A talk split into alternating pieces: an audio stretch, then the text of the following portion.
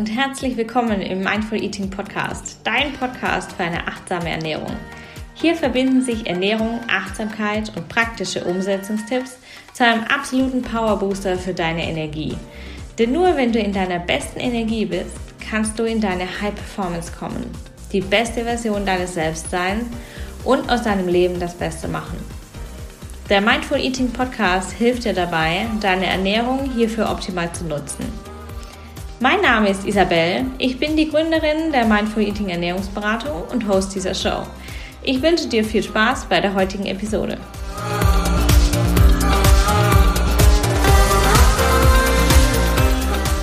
Hallo meine Lieben, ich freue mich sehr, heute dieses Interview aufzunehmen mit der lieben Mara. Ähm, wir sprechen heute über das Thema Ernährung und die eigene Food Story, die eigene History in Sachen Ernährung, was wir alle so, ähm, was uns so begleitet und was, wie das die Ernährung, äh, wie das die Leistungsfähigkeit auch beeinflusst und vielleicht nicht beeinflusst, wie es sich auswirkt. Das wollen wir heute besprechen. Und ich begrüße ganz herzlich die liebe Mara. Herzlich willkommen. Hallo. Ich freue mich sehr, dass du heute hier bist und dir Zeit genommen hast für dieses doch super, super persönliche Thema. Und vielleicht magst du uns mal ein bisschen ähm, kurz mitnehmen, wer du so bist, was du machst, für die, die dich noch nicht kennen. Ja, hi, ich bin Mara. Ich bin ein gebürtiges Nordlicht, wohne aber schon seit ein paar Jahren in Bochum. Ich bin selbstständige Business-Mentorin für kreative Selbstständige. Also ich helfe denen dabei, ein erfolgreiches und nachhaltiges Business aufzubauen. Und ja, das Thema Essen ist meine große Leidenschaft. Deswegen bin ich, glaube ich, heute auch hier. Genau, wir haben uns ja ähm, über Instagram kennengelernt. Äh, wir werden auch deinen Instagram-Kanal total gern verlinken in den Show Notes, dann, äh, damit die Leute dich auch finden können. Und ähm, vielleicht kannst du uns mal ganz kurz mitnehmen, wie deine Ernährungsgeschichte, deine Food History ähm, so ist, was, was da so die größten, wie soll ich sagen, ähm, Schwerpunkte, Meilensteine vielleicht auch waren. Ich wollte gerade sagen, wenn ich da erstmal anfange, dann ist der Podcast vorbei. dann höre ich nicht mehr auf. Ja, meine Geschichte, das ist eigentlich ganz spannend. Ähm, ich komme aus einem kleinen Dorf in Niedersachsen und äh, bei uns war das immer so, wir haben immer sehr gut gegessen. Meine Eltern waren sehr schlank, die hatten nie Probleme mit ihrer Figur und als wir Kinder waren, waren wir auch alle super schlank, also wirklich super, super schlank, weil wir waren immer nur draußen, wir hatten so einen kleinen Campingplatz und da waren wir wirklich Tag und Nacht und alle Tage bis auf den Winter äh, waren wir immer draußen und haben uns viel bewegt. Und dann hat es angefangen mit der Schule. Und dann gab es auf einmal keine Bewegung mehr, weil meine Eltern sich selbst halt auch, die waren keine Sportler, ja, die sind ganz normale Mittel, Mittelklasse-Menschen, ja, haben ganz normale Jobs. Und wie man sich das einfach vorstellt, ist es dann so schleichend eingetroffen mit dem, mit der mhm. Ernährung, ja. Also das heißt, ähm, es wurde viel mit Fix gekocht, ne, mit diesen Maggi-Fix-Sachen. Es äh, wurde wenig Salat gegessen. Also ich kann mich gar nicht dran erinnern, dass wir in unserer Kindheit mal Salat gegessen haben. Mhm. Ähm, Gemüse wird immer schön übergossen Essen mit äh, Butter und so, also richtig mhm. deftig, ja. Das sind ja so die Nachkriegskinder. Der, ähm, es ist eine andere Generation einfach. Mein Vater ist jetzt auch schon äh, fast 70, meine Mutter ist Mitte 60, das muss man dazu sagen. Ich habe noch eine ältere Schwester, die ist jetzt 40 geworden letzte Woche. Und deswegen, ähm, da ist so eine ganz andere Mentalität, was Essen angeht. Da gab es immer sonntags den Braten, immer. Es wurde okay. super viel Fleisch gegessen, also eine sehr, sehr Fleischesserfamilie. Und ähm, ja, uns ging es immer sehr gut, was Essen angeht. Aber mhm. es gab halt auch wenig Kontrolle, gerade wenn es um das Thema Süßigkeiten geht. Und es gab halt auch keinen Ausgleich bei der Bewegung. Das war eigentlich so der Beginn meiner Food Story. Und das hat sich dann durch meine Jugend gezogen. Also ich war immer übergewichtig, ähm, habe immer ähm, nie drüber nachgedacht, was ich gegessen habe. Mhm. Ähm, weil ich da einfach gar kein Verständnis für hatte, was eigentlich gute Lebensmittel sind, schlechte Lebensmittel, was da eigentlich hintersteckt.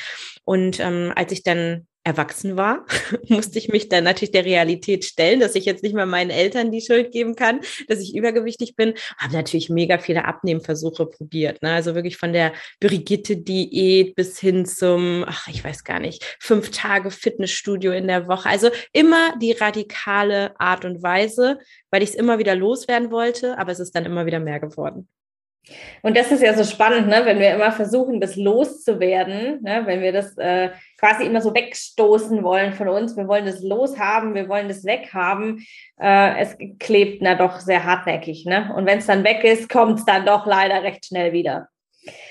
Ähm, ja, danke erstmal für diesen sehr persönlichen Einblick. Ähm, ich kenne das persönlich auch äh, aus meiner Geschichte. Gut, bei uns gab es früher sehr viel Salat, weil meine Mutter so eine Salatesserin ist, aber trotzdem hat man nicht so wirklich aufs Essen geguckt. Ne? Also man hat halt gegessen, was es halt so gab. Ich ertappe mich immer wieder, heute die gleichen Rezepte zu kochen wie meine Mutter früher das ist äh, schon spannend, wie sich das dann durchzieht, ne? mit dieser Prägung, die wir von, Haus, von zu Hause aus haben ähm, und wie wir das dann aktiv optimieren und auflösen dürfen, damit sich da was ändert.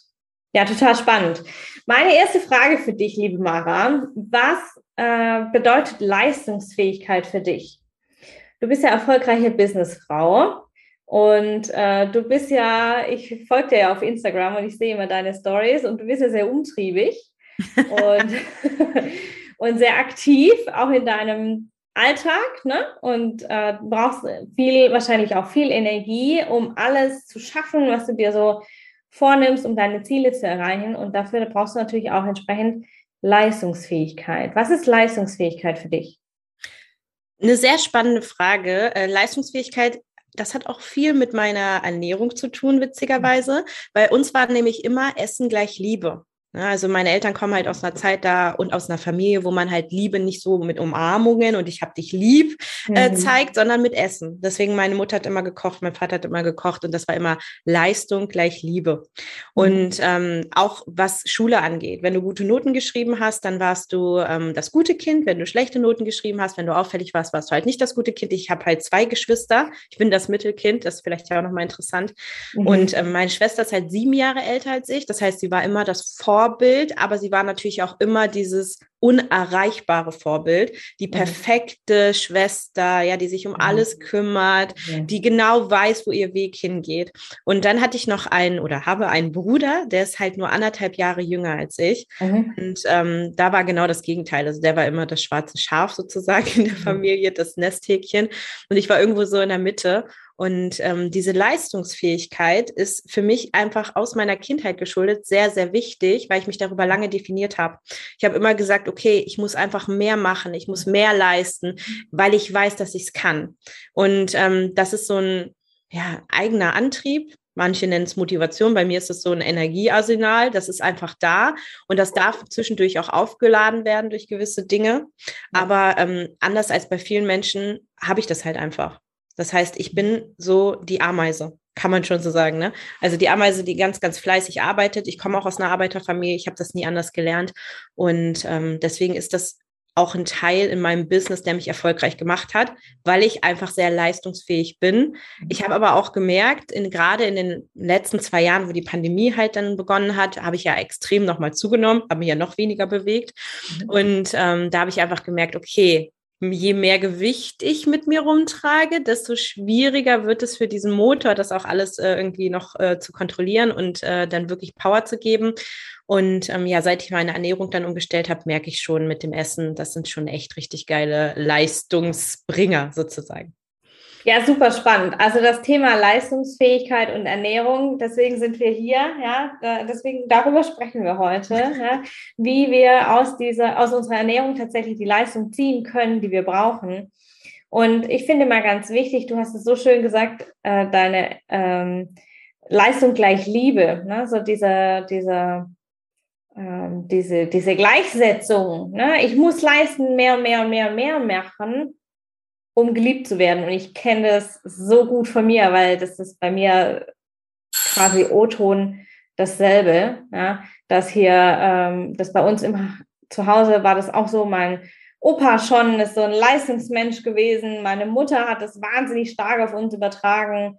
Und ähm, das ist, äh, das ist auch was, womit man, also auf der einen Seite, das ist natürlich gut, ne, weil wir haben diesen, diese Fähigkeit, immer diese High Performance zu liefern. Auf der anderen Seite neigt man vielleicht auch manchmal dazu, ne, den Bogen zu überspannen. Also zumindest geht es mir oft so, dass ich dann super krass hohe Ansprüche an mich selber habe, was ich alles leisten, tun, machen, sonst was muss. Ja, und ja. Da, äh, da die Akkus dann wieder aufzuladen, ähm, kann schon manchmal auch eine Herausforderung sein. Ne?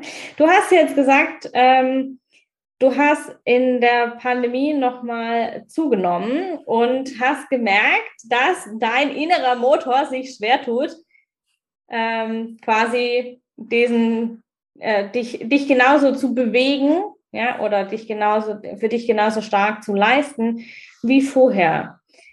Ähm, damit hast du meiner zweiten Frage schon ein bisschen vorgegriffen, nämlich wie hat sich denn deine Ernährung früher oder vielleicht auch jetzt in den letzten zwei Jahren vor deiner Ernährungsumstellung, vor deinem Shift auf deine Leistung und deine, dein Wohlbefinden ausgewirkt? Ja, also hast du da, kannst du das vielleicht spezifisch an zwei, drei Eckpunkten festmachen, wo du das merkst? Also ich habe ja in meinem Leben schon viele Diäten gemacht und manche waren erfolgreicher als andere, was auch immer das ist. Ich glaube, wenn der Jojo-Effekt einsetzt, kann man darüber gar nicht mit Erfolg sprechen. Mhm. Aber als ich studiert habe ähm, in Flensburg, das war 2015, 2014, 2015, da habe ich das erste Mal das Fitnessstudio für mich entdeckt und bin mit einer Freundin da regelmäßig hingegangen und war richtig angefixt. Ähm, ich bin echt ein Kraftsportmensch. Mhm. Früher habe ich viel Sport gemacht. Ich habe viel Volleyball gespielt. Ich habe viel Basketball gespielt. Ich bin halt so ein Challenger. Deswegen, ne, mhm. so, so eine Sachen machen genau. mir auch mega viel Spaß. Aber ich ja. habe leider ähm, angeborene Krankheit und äh, kann mich halt einfach nicht so gut äh, in so einen Sportarten mehr einbringen, weil mein Knie das einfach nicht mehr mitmachen wollte und die mhm. Kniescheibe sich dann bei einem Volleyballturnier verabschiedet hat. Mhm. Und seitdem habe ich das eher eingestellt. Das heißt, so mein Sportlevel war relativ gering und dann habe ich das aber für mich entdeckt und ähm, bin da regelmäßig hingegangen, habe meine Ernährung auch etwas angepasst. Ne? Schon, wenn man zum Sport geht, dann isst man auch ein bisschen gesünder, habe mich aber mit dem Thema Ernährung gar nicht auseinandergesetzt. Und dann ist natürlich das passiert, als ich nämlich aus Flensburg weggezogen bin, zurück zu meinen Eltern, weil ich ja Praktikum bei Balsen gemacht habe in Hannover, ähm, hatte ich kein Fitnessstudio mehr.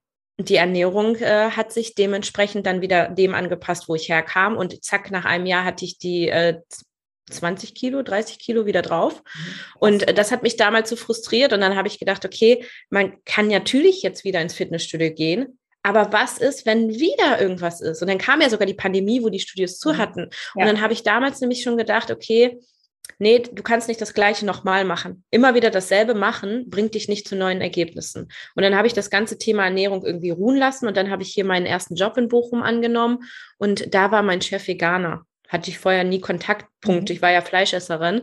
Und mhm. er hat halt so die Geschichte von seiner Mutter erzählt, die dann wirklich zehn Jahre elendig äh, ja, gestorben ist, sozusagen. Ja. Und er mhm. das alles den Molkeprodukten zugeschrieben hat. Also Quark, Milch, Fleisch auch. Ne? Also das war so der, hat er gesagt, das ist der Grund, warum er Veganer ist. Und dann haben wir so eine Woche gemacht. So eine mhm. vegane Woche. Die ersten aus unserem Team haben, glaube ich, nach ersten Tag schon wieder aufgehört. Und bei mir war es witzigerweise so, dass ich das Gefühl hatte, hm, ich muss ja auf gar nichts verzichten. Ich kann ja einfach meine Milch durch Mandelmilch ersetzen. Ich esse eh nicht so gerne Quark und sowas. War, war mega spannend. So, und dann war ich zwei Jahre Veganerin. Aber irgendwann habe ich einfach gemerkt, dass das Konzept, dieses starre Konzept vom Veganismus, das kommt bei mir an die Grenzen. Denn ja. ich war super viel in meinem Job unterwegs und es gab dann nichts zu essen für mich. Und wenn ich nicht esse, dann bin ich unausstehlich. Also ich brauche wirklich regelmäßig Essen. Kennt wahrscheinlich der eine oder andere, aber es ist die Snickers-Werbung. Es ist wirklich so bei mir. Ja. Und ich kriege dann richtig schlechte Laune und ich habe dann auch keine Energie. genau. Und ich habe dann echt keine Energie. Also das Essen kommt auch viel durch die, ähm, die Energie kommt viel durchs Essen so. Mhm. Genau. Und dann ähm, habe ich das aufgehört. Da hatte ich auch relativ schnell wieder abgenommen. Klar, ich habe ja gar keine Süßigkeiten mehr gegessen und ich habe ja schon für mich identifiziert, dass ich ein emotionaler Esser bin und dass ich super viel auch Süßes esse. Das ist ja so mein Laster, mein größtes Laster Kinderschokolade. Mhm. Und als ich dann aber dann das wieder umgestellt habe, habe ich natürlich wieder viel Schokolade gegessen. Also fing das Ganze wieder von vorne an. Also so, das ist so die letzten, sagen wir mal fünf, sechs Jahre, das ist so meine Story gewesen. Und irgendwann, ich glaube, das war im ersten Jahr der Pandemie, 2020 muss es gewesen sein. 2020 habe ich wirklich das High meines Gewichtes erreicht, was ich jemals gewogen habe. und ich habe mich so schlapp gefühlt und nichts hat mehr richtig gepasst und irgendwie so träge und ich hab, wollte mich auch gar nicht mehr zurechtmachen oder so. Und gerade mhm. wenn man im Business ist, ne, da muss man natürlich dementsprechend auch aussehen, also meine, meine Überzeugung. Mhm. Und da habe ich gedacht, das kann doch nicht sein. Also, was ist denn hier los? Ich habe das gar nicht gemerkt, weil es kam alles wieder so schleichend. Man selber merkt das ja immer nicht. Ne? Mhm. Naja, auf jeden Fall hatte ich dann ähm, irgendwann die Erleuchtung, sagen wir es mal so, bei einem äh, Event, bei dem ich war. Ich weiß gar nicht warum, da ging es gar nicht um Ernährung. Aber ich habe so gedacht, okay, ich habe in meinem Leben alles unter Kontrolle, außer mein Gewicht. Das springt mir die ganze Zeit auf der Nase rum. Kann doch nicht mhm. wahr sein. Ja, und dann habe ich mich entschieden, das zu ändern und habe gesagt, okay, wir müssen halt einfach ganzheitlich daran gehen, also nicht nur Sport, ich fühlte mich auch gar nicht nach Sport, ganz ehrlich, war richtig fett. Ich konnte mir gar nicht vorstellen, ins Fitnessstudio zu gehen. Mhm. Ähm, ich hatte gar keinen Bock darauf und habe gedacht, was kann ich denn tun? Was sind denn die Säulen? Woran kann ich denn drehen? Und das war natürlich, das eine war Ernährung, das andere war Sport, es war aber auch das Mindset, weil ich glaube, das ist ganz wichtig. Ähm, damit beginnt alles. Und da ich ja jetzt angefixt war, habe ich mich einfach mit den Themen mehr beschäftigt und habe mir halt äh, ja, jemanden gesucht, beziehungsweise ein Programm gesucht, was mich da genau nach meinen Wünschen unterstützt. Ja, ist total spannend, ne? dass du hier sagst, du warst schlapp, du wolltest dich nicht mehr zurecht machen. Äh, das kennen, glaube ich, viele, phasenweise zumindest, ne? dass sie sagen, boah, nee, oh, ich muss mich jetzt schick anziehen, aber ich habe doch nichts zum Anziehen. So ging es mir äh, ganz lange, wo ich äh, auch in meinem High an Gewicht war, dass ich gesagt habe, ja, ich kann ja nirgendwo mehr hingehen, ich habe ja nichts zu anziehen. Ja. Und so, äh, so zeigt sich das dann oft. Das ist total spannend. Ähm, was hast du schlussendlich an deiner Ernährung geändert? Ne? Du hast gesagt, du hast die Kombination dann äh, angepackt, Sport, Ernährung, Mindset. Ähm, und wie hast du es dann schlussendlich geschafft, deine Ernährung zu ändern? Oder an deiner Ernährung was zu verändern. Weil häufig, du hast, ne, du hast es schon gesagt, man hält sich dran, man hält sich dran und dann kommt dieser Break und dann äh, bricht man es wieder ab und der Jojo-Effekt kommt wieder. Was ist diesmal anders? Ich glaube, diesmal ist anders, dass ich das Ganze halt wirklich ganzheitlich angehe, mich nicht nur auf eine Säule versteife und was ich auch wichtig finde, ich mache es nicht alleine. Ich habe ja einen Coach, der mich da unterstützt und ich bin auch nicht mehr so radikal. Das war auch der erste Tipp. Die hat nämlich gesagt, ey, du denkst nur schwarz und weiß. Es ist doch auch okay, wenn man mal nicht radikal ist, wenn man nicht fünf Tage die Woche ins Fitnessstudio geht, wenn man nicht nur noch Salat isst oder Sauerkrautsuppe oder was auch immer. Versuch ja. doch mal deinen Mittelweg zu finden. Und das ist ganz spannend, denn ich hatte früher keine Balance zum Essen oder zur Bewegung, denn ich hatte da überhaupt gar kein, also Essen war für mich immer nur emotionales Essen. Ich hatte nie Hunger, sondern ich habe einfach immer gegessen, weil ich mich einsam gefühlt habe oder weil ich mich schlecht gefühlt habe. Das ist heute auch noch so. Wenn es mir schlecht geht, dann äh, sind hier die Schokohasen weg. Deswegen habe ich zum Beispiel gar keine Süßigkeiten mehr im Haus. Mhm. Ich habe ähm, das ganze Thema komplett anders angegangen. Ich habe es wirklich in diese drei Säulen eingeteilt und habe mir gesagt, okay, was, was ist denn leicht für mich wirklich im Alltag zu implementieren? Und dann habe ich angefangen mit meinem Hund einfach mal zu tracken, habe mir so eine Uhr gekauft, wie lange gehe ich eigentlich Gassi? Und ich bin ja fast vom Stuhl gefallen, als ich gesehen habe, dass das echt nicht mal eine halbe Stunde war pro Runde, wo ich so gedacht habe, hä, es kam mir vor, als wäre ich ewig unterwegs gewesen. Also ich hatte eine ganz andere Wahrnehmung. Das heißt, erstmal sich bewusst werden, was mache ich eigentlich? Und dann habe ich da an der Stellschraube gedreht und habe gesagt, okay, jetzt gehen wir jede, jede Runde 35 Minuten. Die Woche darauf 40 Minuten. Die Woche darauf 45. Und jetzt sind wir schon bei einer Stunde pro Runde. Ähm, Minimum ist bei mir immer 40 Minuten. Ne? Aber grundsätzlich hat, hat sich das so leicht angefühlt. Und das war kein Druck, sondern es machte Spaß, hier neue Orte zu entdecken. Und ich habe halt auch gesagt, ich mache keinen Sport, bis ich mich bereit dafür fühle. Mhm. Und seitdem gehen wir einfach nur Gassi und entdecken die Welt und sind jeden Tag bei 12.000 bis 15.000 Schritten und am Wochenende sogar bei 20.000 Schritten. Und ich weiß noch, im letzten Jahr, ich hätte mir niemals vorstellen können, 10.000 Schritte pro Tag zu gehen ich hatte im Durchschnitt 2.000, 3.000 Schritte. Ja, ich arbeite im Homeoffice, ich bewege mhm. mich nicht viel, aber mhm. das sich erstmal vor Augen zu halten, ich glaube, das ist das, was sich diesmal geändert hat, zu sagen, okay, was mache ich eigentlich den ganzen Tag? Und das war so die erste Säule und daran habe ich nichts geändert.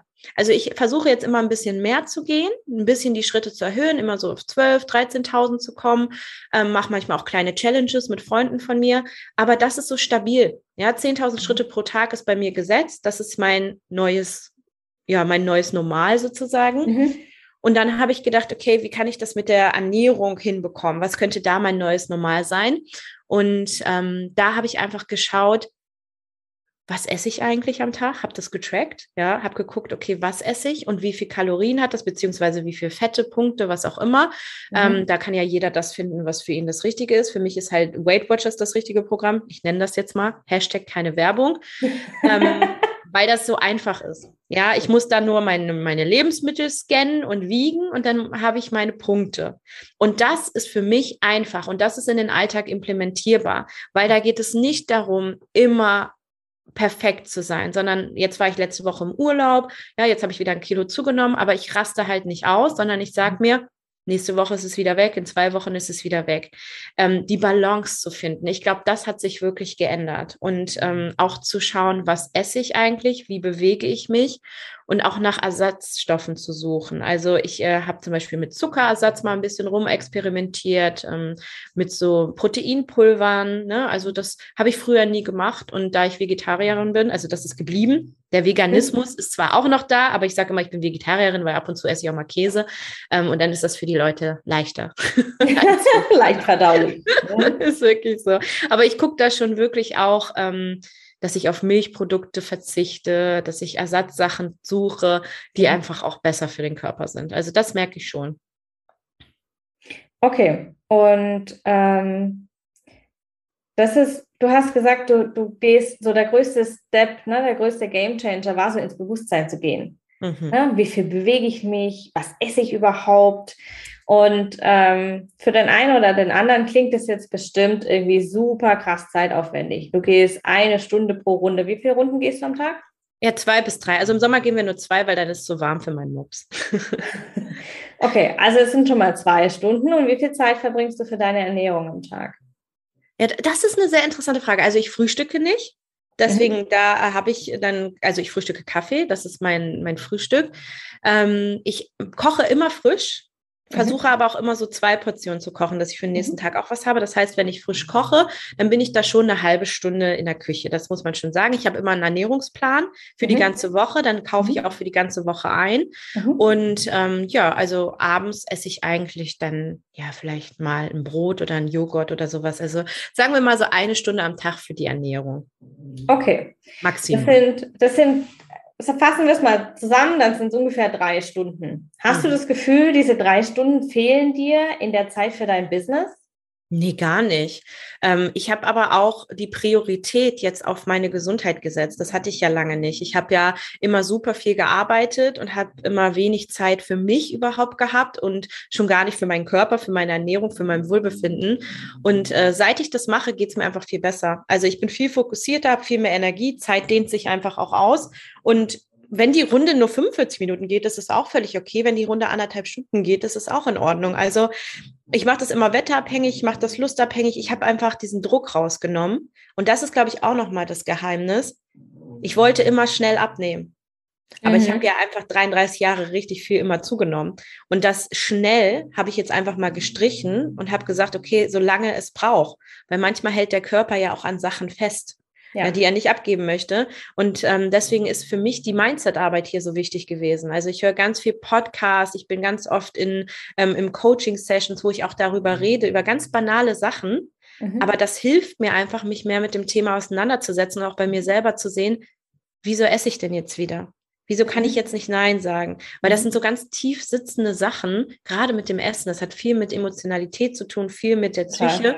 Und ja. ich glaube, dass ich unterstelle das jetzt einfach mal, aber viele Leute, die übergewichtig sind, gerade so Adipositas übergewichtig, also jetzt nicht ein paar Kilo zu viel, ne, davon reden ja. wir ja hier nicht, ähm, die haben ja ein, ein, ein Problem bei sich. Ja, das ist ja. ein Problem in sich drinne. Und das ja. darf man erstmal lösen und das äh, braucht einfach Zeit und die gebe ich mir auch. So, und das ist der Unterschied zu früher. Ich bin alt geworden, sagen wir es mal so. Wie sind du alt geworden?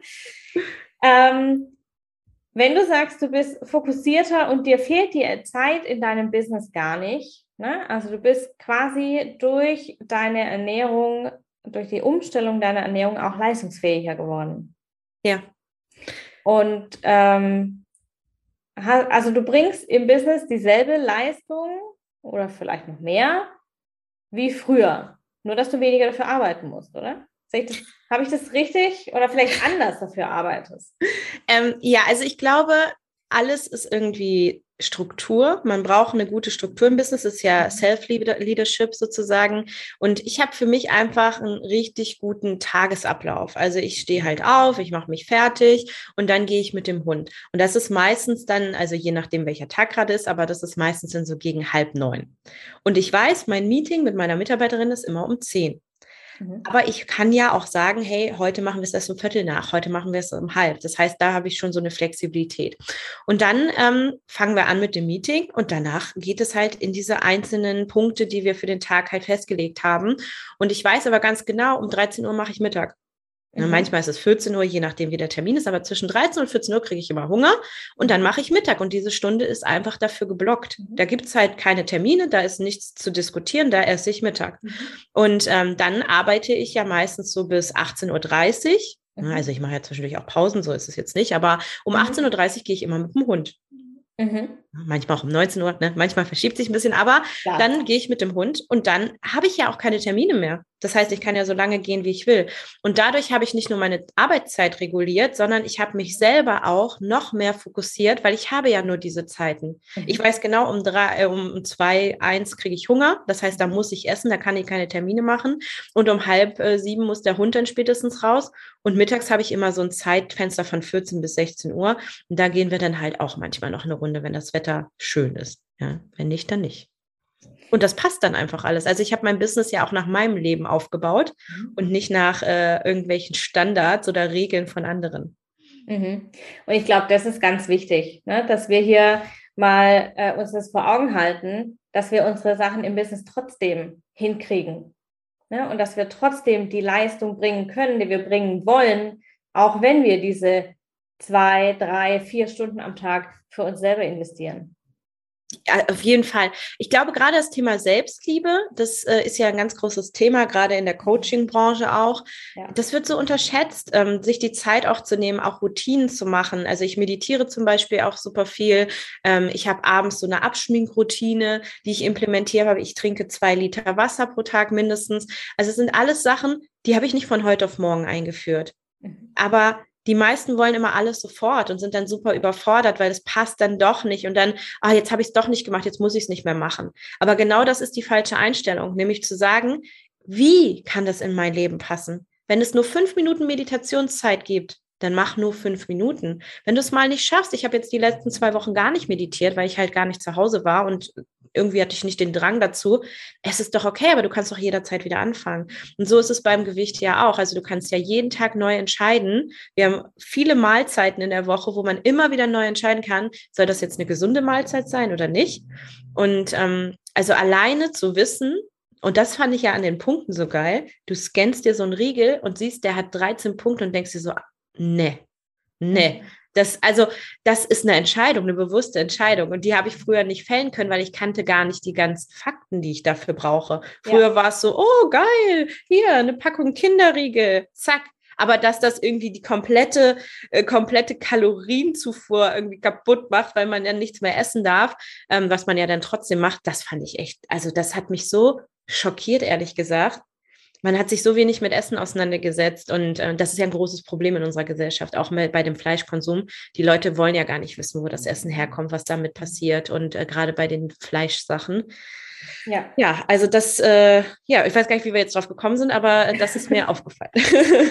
ja, es ist total wichtig, dass, äh, dieses Bewusstsein. Ja, das geht, es, es geht, es steht und fällt mit dem Bewusstsein wir müssen uns bewusst werden, was esse ich, warum esse ich, wann esse ich, wie esse ich, ja, und äh, was esse ich, wo kommt das her, was ist da drin, ja, ja. Wenn, also ich kaufe zum Beispiel fast nur noch im Hofladen ein und es ist ganz witzig, wenn du in einem Süd, also ich bin ja hier äh, in Südbaden, kurz vor der Schweizer Grenze, und wenn du hier in Südbaden dann Pilze aus Polen bekommst im Hofladen, dann äh, ist das, äh, muss ich, dann frage ich mich schon, ja, wo kommt das her? Und dann kommt die Auskunft ja vom Großmarkt. Mhm. Ja, da kriegst du dann, die kaufen das natürlich zu, das ist ja auch in Ordnung, aber dann kannst du, du kannst erst entscheiden, möchte ich das essen oder nicht, ne? wenn du weißt, ob es dir gut tun wird oder nicht. Aber dafür musst du wissen, wo kommt es her und was ist da drin. Ja, das stimmt. Also ich habe auch was dahingehend ich habe mein, das Witzige ist, ich habe halt nur Freundinnen, die Vegetarier sind. Und ich habe viele Freundinnen, die wirklich nachhaltig äh, sich ernähren, also halt auch mit Biogemüse. Und ich habe mich da nie Gedanken drüber gemacht. Ne? Bio war immer teuer. Habe ich gedacht, so nö, kannst ja auch die billige Gurke nehmen. Aber ja. irgendwann ich glaube, im letzten Jahr habe ich auch angefangen, nur noch Biogemüse zu kaufen. Mhm. Ähm, und das ist schon was anderes. Klar, es ist teuer, das muss man ganz klar sagen. Also ich habe gestern irgendwie eine Tasche Obst eingekauft und Gemüse und habe 50 Euro hingelegt. Mhm. Ähm, das ist schon ein Unterschied, aber mhm. es ist einfach auch ein Geschmacksunterschied. Du merkst, es schmeckt einfach auch noch wie aus dem Garten von meiner Mutter und nicht wie mit Wasser voll gespritzt und was da noch alles drin ist.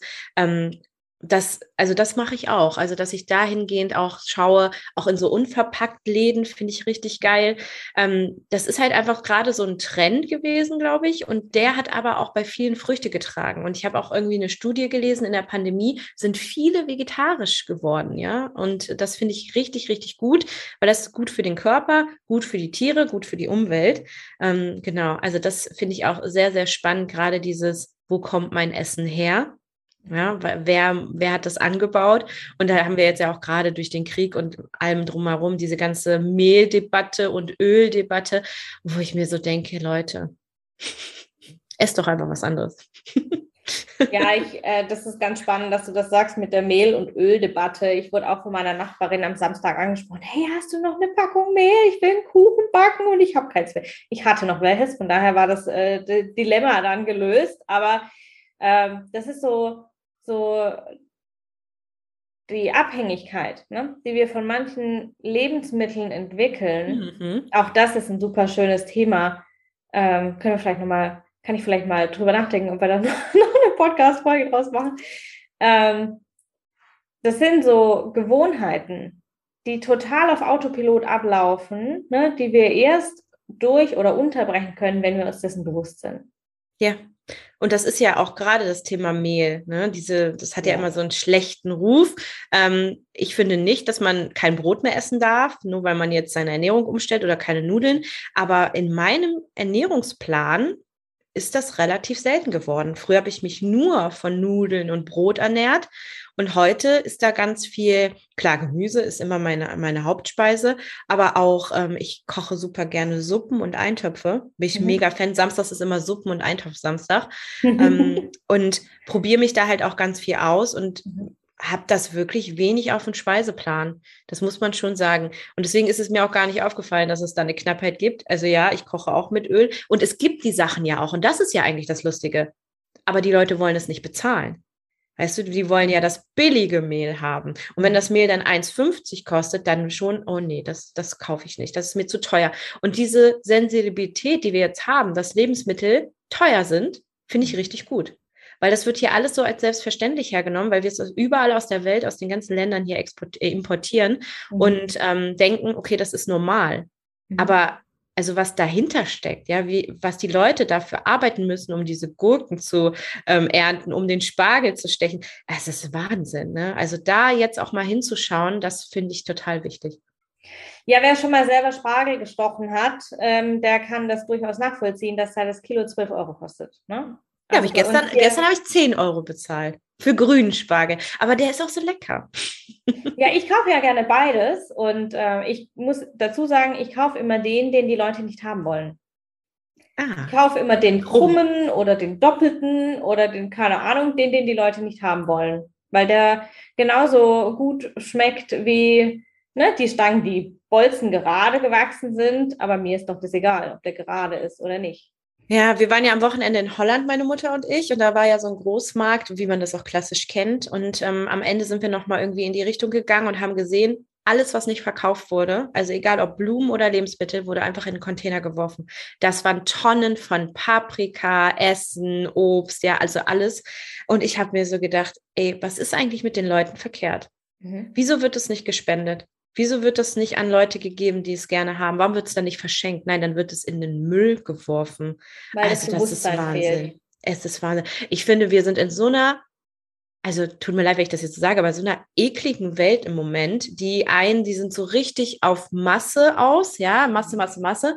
Und die anderen sind dann eher so, dass sie sagen, okay, ich bin der Minimalist, ich will halt auch schauen, auch das Thema Containering, was es da alles gibt, ähm, hatte ich auch in meiner Studienzeit Kontakt mit Leuten, die das gemacht haben.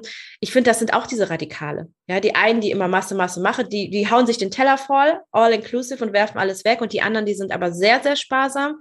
Auch da dürfen wir heutzutage den Mittelweg finden. Und das fängt genau wie du gesagt hast, über die, das Bewusstsein an bei sich selbst um dann auch zu sagen, okay, ich koche nachhaltig, weil ich habe einen Essensplan, ich kaufe nur die Sachen, die ich dafür brauche, ich schmeiße nichts weg und wenn, gibt es Apps, wo man das einstellen kann.